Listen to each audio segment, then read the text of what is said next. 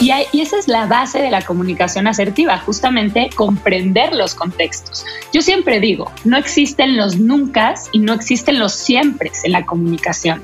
A mí muchas veces me preguntan como, ¿se vale decir esto? Y es, a ver, Depende. Hay, muchas psicólogas que a veces platican conmigo, me siguen y me dicen, es que me da risa que hablas mucho del depende, porque la psicología también se habla de esta palabra, ¿no? Depende el contexto. Entonces, obviamente va a cambiar cómo nos comunicamos, de qué forma nos comunicamos, qué decimos, dependiendo del contexto. Pero definitivo, pues hay que saber qué comunicar y cómo comunicarlo.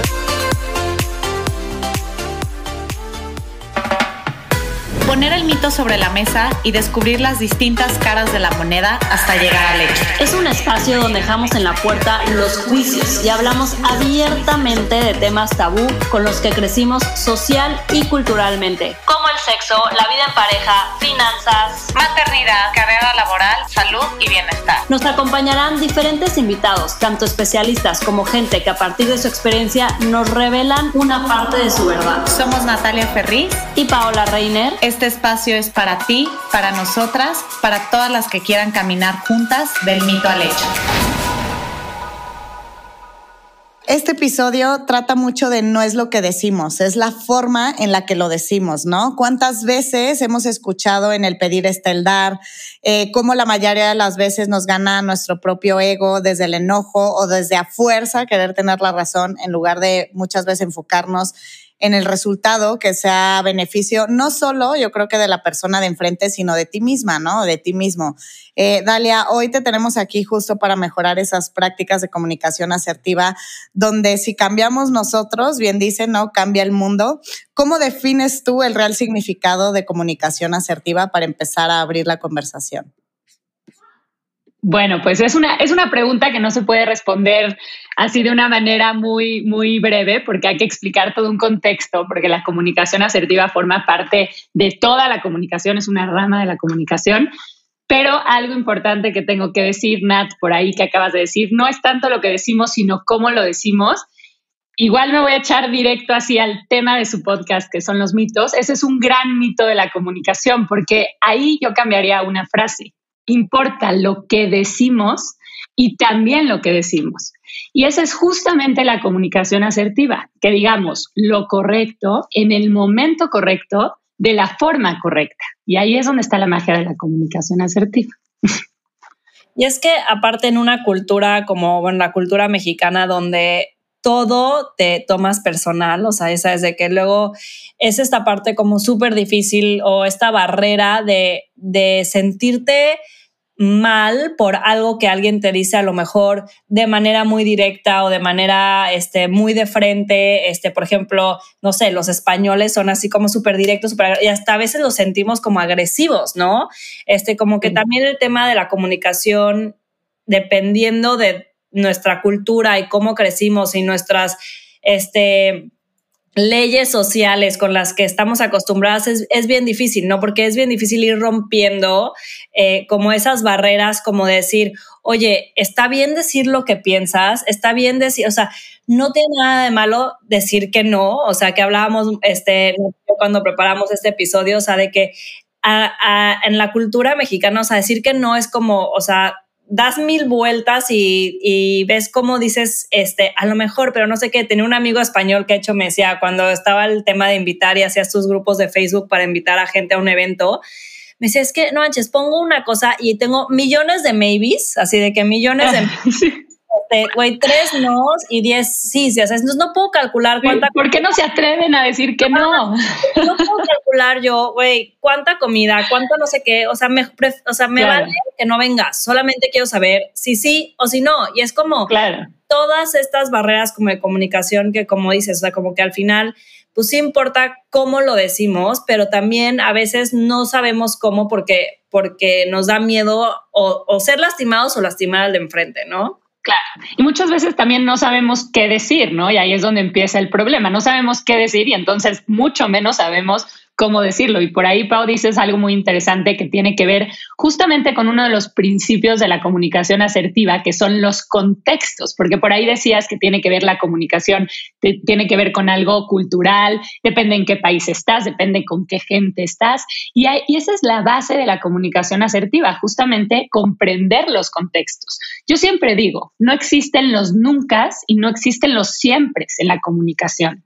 A mí muchas veces me preguntan como, ¿se vale decir esto? Y es, a ver, depende. Hay, muchas psicólogas que a veces platican conmigo, me siguen y me dicen, es que me da risa que hablas mucho del depende, porque la psicología también se habla de esta palabra, ¿no? Depende el contexto. Entonces, obviamente va a cambiar cómo nos comunicamos, de qué forma nos comunicamos, qué decimos, dependiendo del contexto. Pero definitivo, pues hay que saber qué comunicar y cómo comunicarlo. Y lo que dices también del no es súper interesante porque además justo en la cultura mexicana tenemos un estrés postraumático con el no. No lo toleramos, no lo sabemos decir, entonces nos metemos pues en estos, en estos problemas. Y, y pues sí, de hecho, una de las cosas a las que más me dedico yo es enseñarle a la gente a decir que no. Qué reto, ¿no?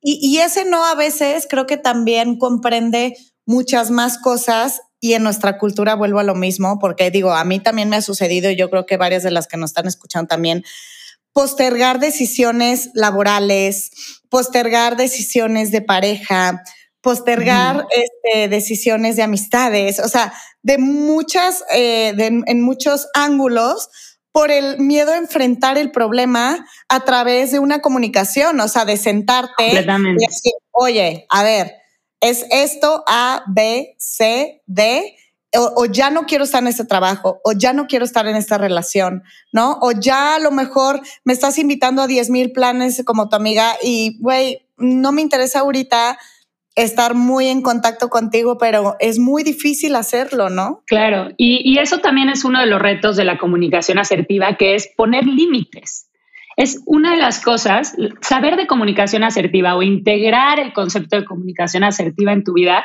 te permite poner límites y cuidarte a ti. Y eso justamente aquí, aquí es importante que explique lo que es la comunicación asertiva como, como concepto, que es, es un estilo de comunicación, es una manera en la que nos comunicamos. Y se dice allá afuera, en el mundo teórico, que existen cuatro o tres estilos de comunicación.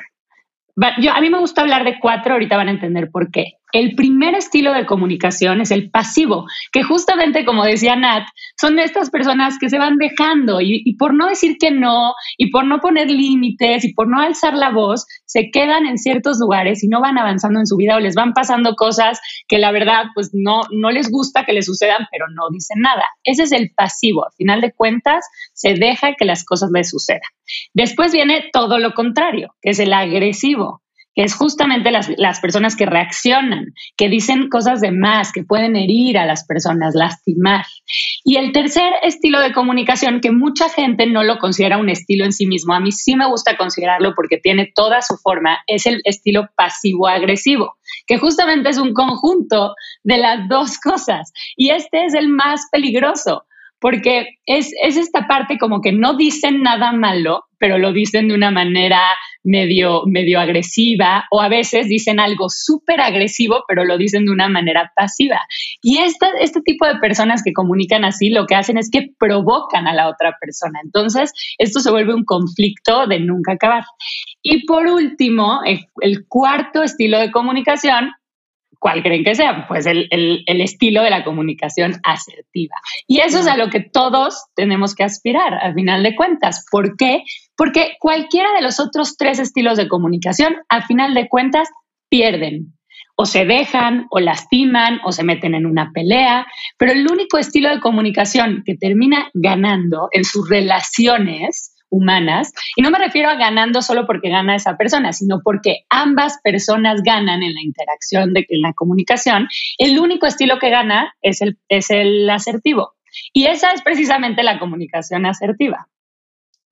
Oye, rapidísimo, este, ahí un poquito, no sé qué opinas Pau y Dalia, me gustaría, antes de irnos a prácticas de comunicación asertiva, porque estoy segura, por lo menos yo he tenido muchos ejemplos no solo personales, sino de personas a mi alrededor, de que me encantaría dar, eh, o sea, como que abrir los ojos a esta conciencia de la comunicación eh, pasivo-agresiva, porque a veces creo que a lo mejor no sabemos si estamos viviendo una situación pasivo-agresiva de, de, cierta comunicación en el trabajo o en una relación, etcétera. Y creo que, como tú dijiste, a mí sí me parece la más, la más eh, pues la más peligrosa. Peligrosa, sí, sí, totalmente.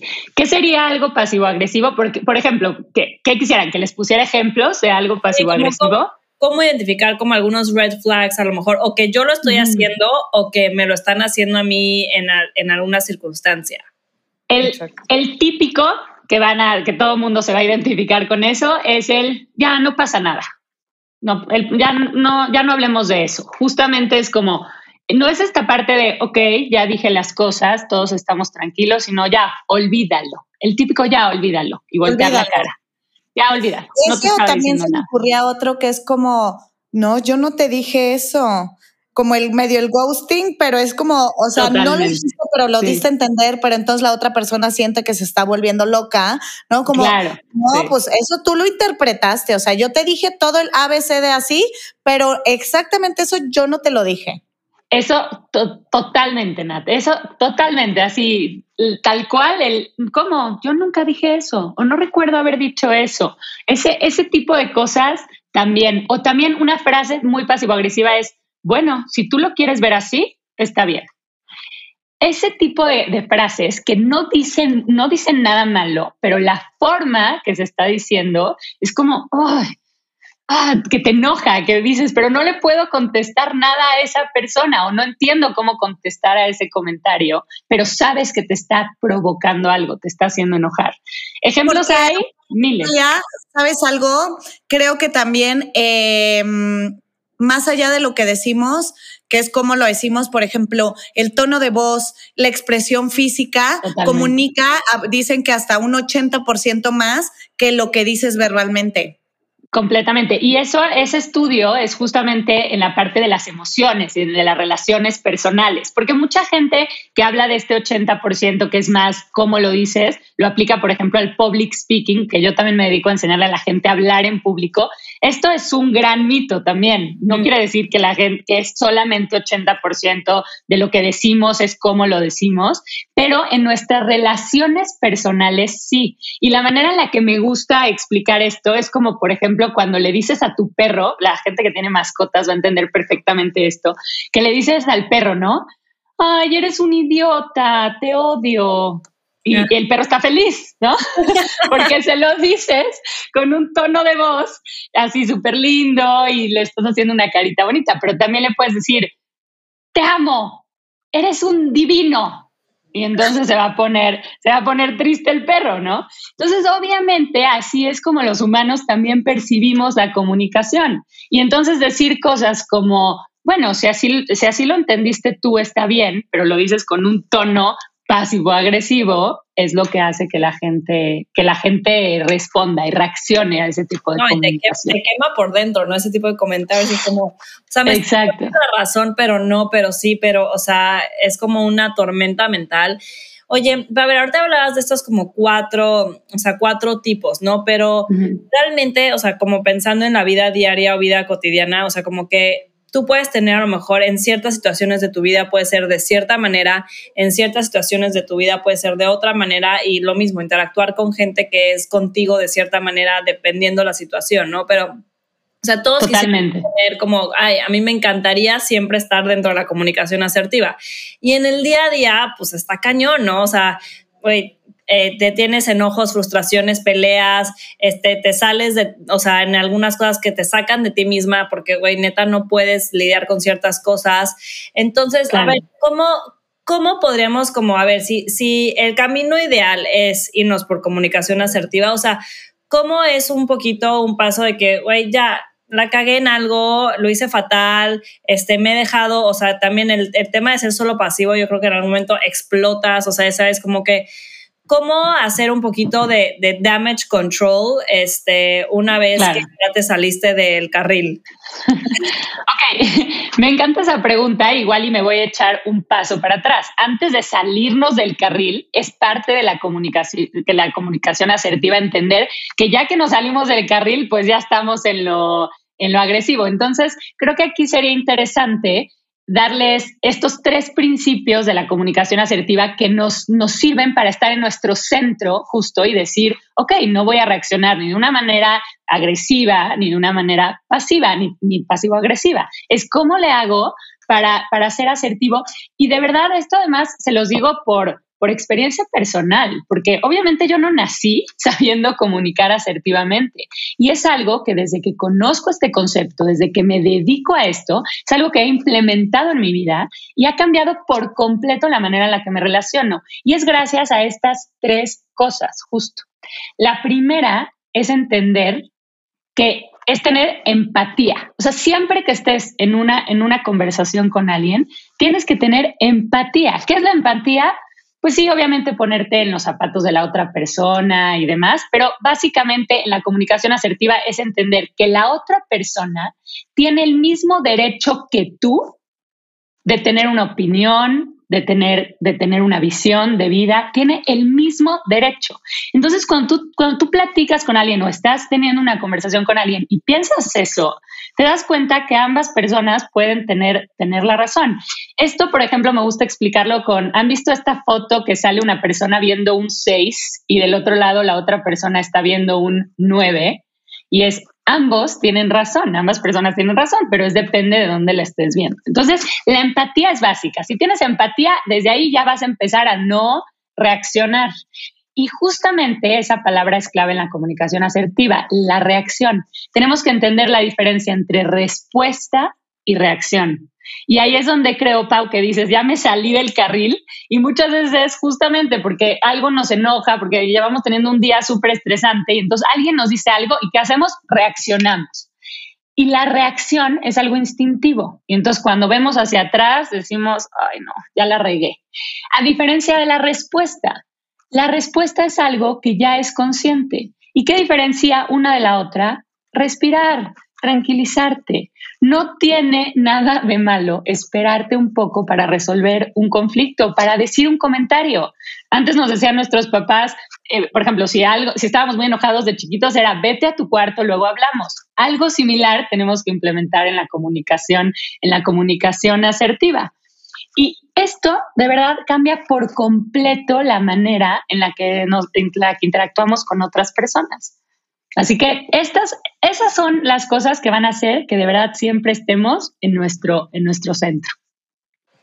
Sí, desde un lado de, de conciencia, de saber que, o sea, que antes de que justo antes de que suceda el damage control puedas un poquito ir y como a lo que hablabas, o sea, no es algo con lo que tú naciste, por ejemplo, de que, güey, siempre he sido así, sino que es algo que va, o sea, al final vas practicando y creo que cada vez a lo mejor te vas cachando un poquito antes y vas diciendo, a ver, antes de decir esto o hacer esto, voy, voy a irme por aquí, ¿no? Porque también hablabas, este, dale también, o sea, en, en tu Instagram que te estuvimos toqueando ahí, Nati y yo, como el tema de de cómo a veces evadimos muchísimo, ¿no? O sea, la parte de, hacer la ley del hielo, porque pues es lo más fácil, ¿no? O sea, amamos lo de la ley del hielo, Nati y yo, cuando lo, lo, vimos, o sea, como que pues sí, es lo más fácil, este, como decir, luego, luego dile con esto, que pase el tiempo y que se bajen, o sea, que se, que a veces sí es, sí, sí es bueno como que que un poquito el agua se baje y como que no estés en ese momento de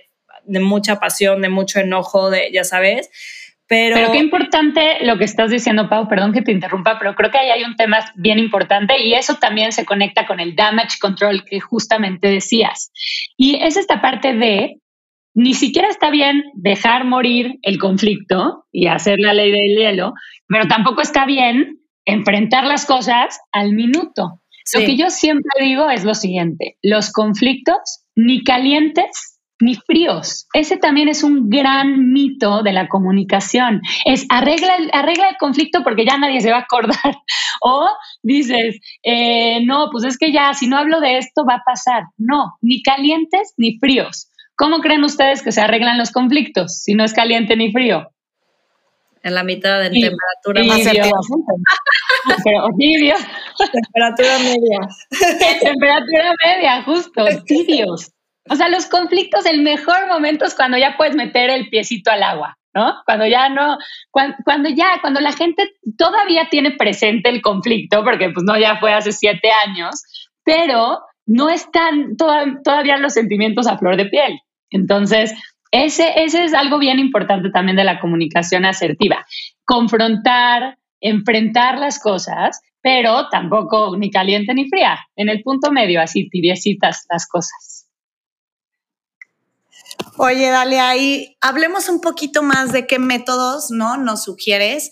O sea, platicábamos también Pau y yo como a la hora que tienes que decirle a tu pareja o a tu jefe o a un empleado, o sea, algún feedback que no es bueno o a una decisión no lo van a tomar bien. O sea, ¿por dónde empezamos? la gran pregunta. De hecho, por ahí en Sin mentir, ¿no? Porque a veces no, eh, no, la, no, la mentira no eres yo, no, pues a lo mejor. No, la mentira, la mentira es lo peor que puedes hacer, no por una cuestión de, ay, seamos sinceros, seamos honestos. No es que soy la más purista de este mundo, sino porque la mentira, y lo he dicho algunas veces ya en, en otros en otros podcasts, siempre digo esto, la mentira, el pretexto te acaba rebotando, siempre te rebota. Te va a regresar, te va a regresar, o sea, no es el camino para decir las cosas. Pero bueno, Nat, a ver, contestando tu pregunta, ¿algún modelo o alguna estrategia? Es, obviamente, pues no, no hay como, no hay una receta mágica para la comunicación como tal, porque obviamente todos son contextos, pero es interesante porque por ahí en mis redes sociales lo que he empezado a hacer es hacer como estos templates de comunicación, ¿no? ¿Cómo decirle a tal persona que estás enojada o cómo cómo decirle a alguien que no quieres volver a salir con, con, esa persona. Ese tipo de cosas, de situaciones, que de hecho es chistoso porque amigas mías son las que me hacen esas preguntas y entonces pues me di cuenta que la gente no sabe muchas veces cómo estructurar sus mensajes. Pero así, de una manera general, algo que les puedo regalar aquí a la gente que nos escucha, hay un, hay un modelo de comunicación que nos sirve mucho para resolver conflictos para cuando tienes alguna situación con alguien y quieres resolver esa situación y no sabes cómo decirle a la persona lo que está sucediendo. Tienes, ya hay un conflicto entre dos personas y es, vas a dar el paso de hablar con esa persona, ¿qué le dices? ¿Por dónde empiezas? Y, ese modelo es a partir de cuatro pasos. Pero aplica en todos los casos. ¿eh? Puede ser una persona cercana, pero también puede ser una persona de un call center al que le hablas a quejarte. O sea, todo, en todo se puede aplicar. El modelo es el siguiente. Usamos el acrónimo que compone la palabra DEAR, o sea, D-E-A-R. ¿Ok? Esas son las cuatro pasos. D, el primero, describe, describe la situación. ¿Y cómo tienes que describir la situación? Pues, ¿qué está pasando?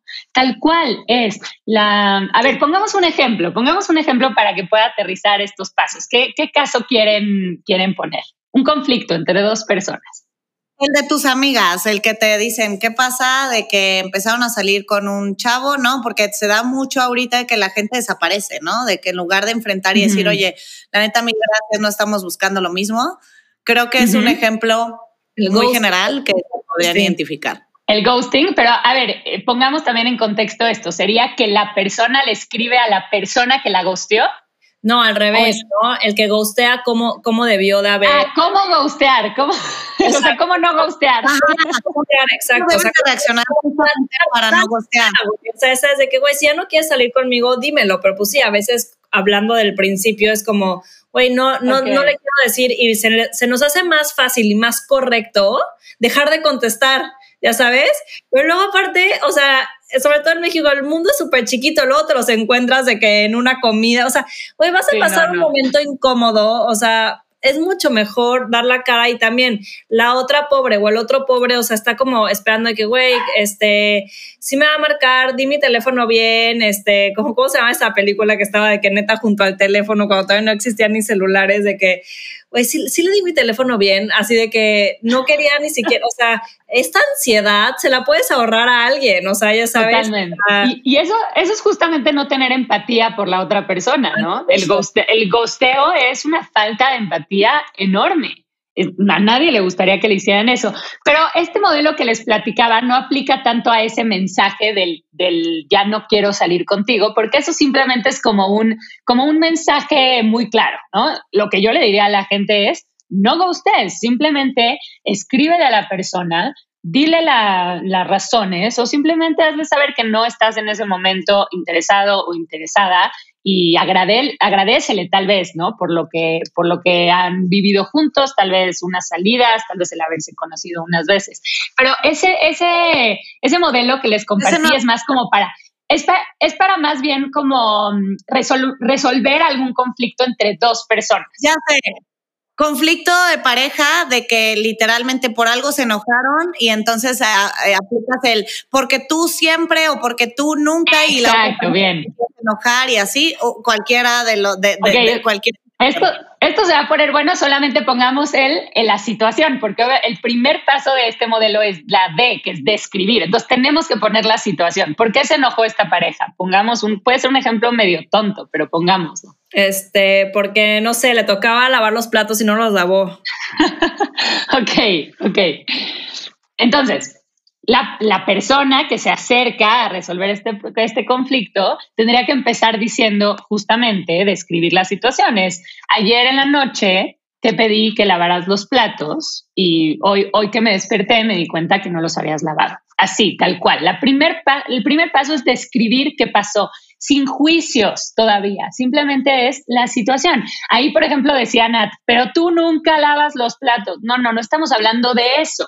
Estamos hablando que ayer te pedí que lavaras los platos y hoy me desperté y no estaban lavados. Describir. Luego, expresar. La E es el paso más importante y aquí es lo que cambia completamente cómo nos comunicamos. Cuando queremos resolver un conflicto, en vez de poner la situación en la otra persona, tenemos que poner la situación en nuestra persona, en cómo nos sentimos con lo que acaba de suceder. Esto es bien importante. Los sentimientos no son debatibles. Si yo te digo que me siento triste porque no lavas los platos, que bueno, suena un poco tonto, ¿no? Decir eso. Pero si yo te digo que me siento triste porque no lavas los platos, no me puedes debatir el hecho de que me siento triste, porque así me siento. Entonces, pero si te digo, nunca lavas los platos, me puedes decir, claro que sí, la semana pasada los lavé. Y ahí es donde empieza a haber conflictos. Entonces, siempre tenemos que llegar a nuestro sentimiento. ¿Cómo te sientes con lo que acaba de pasar? Me siento triste, me siento frustrada, me siento enojada.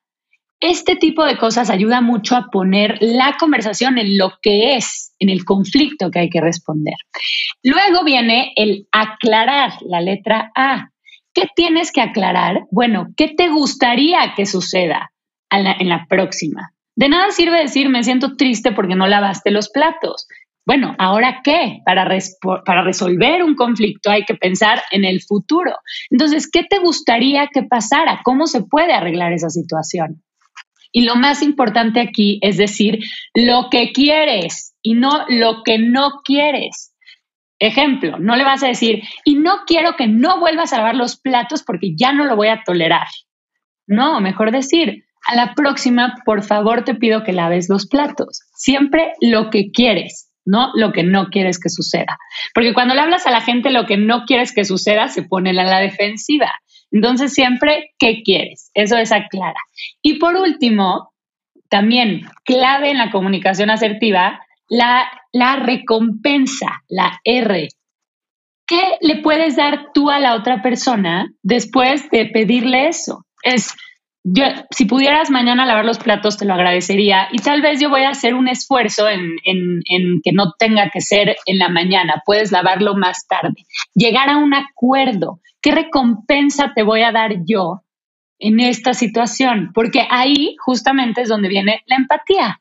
Es, ¿qué necesitas tú? Por alguna razón no estás lavando los platos. Ok, yo lo comprendo. ¿Qué necesitas tú para que sí laves los platos todos los días? Entonces, así, con, esa, con ese ejercicio y aplica en todo. Describe, expresa, aclara y recompensa, resuelves todos los conflictos de esta vida. Está probado. Está buenísimo, está buenísimo, buenísimo, buenísimo.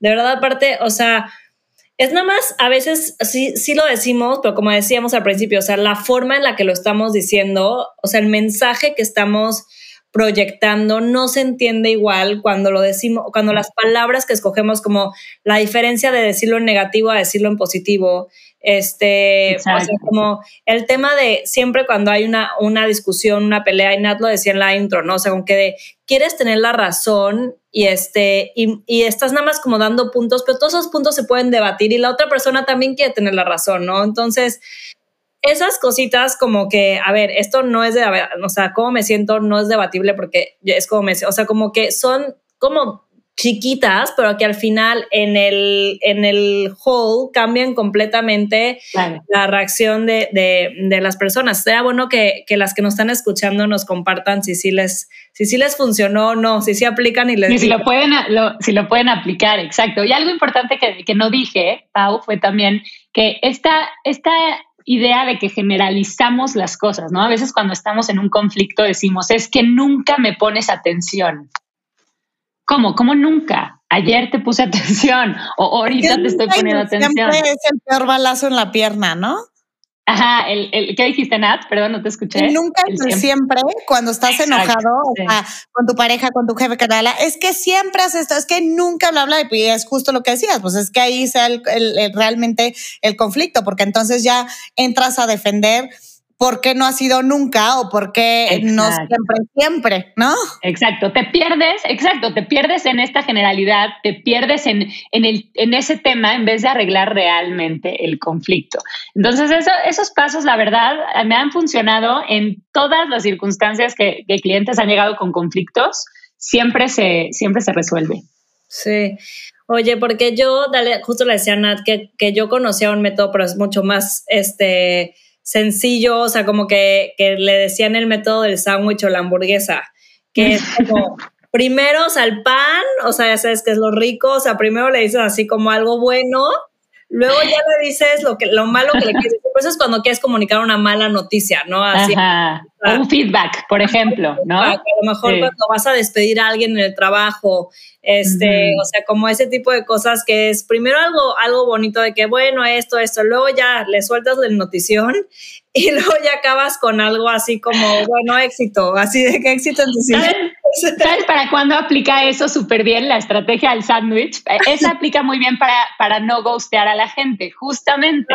Esa, esa la podemos aplicar. Dices algo bonito, me la pasé muy bien, eres una persona increíble, lo que quieras decir. Después echas la bomba, no quiero seguir saliendo contigo, bueno, entre más y menos que quieras decir. Y por último, te deseo mucha suerte en lo que estás haciendo. ¿no? Eso, eh, eh, la verdad, aplica súper bien. Y es que, a ver, nos reímos, el sándwich, la hamburguesa, pero es que muchas veces no nos dan las, las herramientas para comunicar. Entonces, sin esas herramientas, pues la gente prefiere ghostear o prefiere no afrontar las cosas o prefiere no decir que no.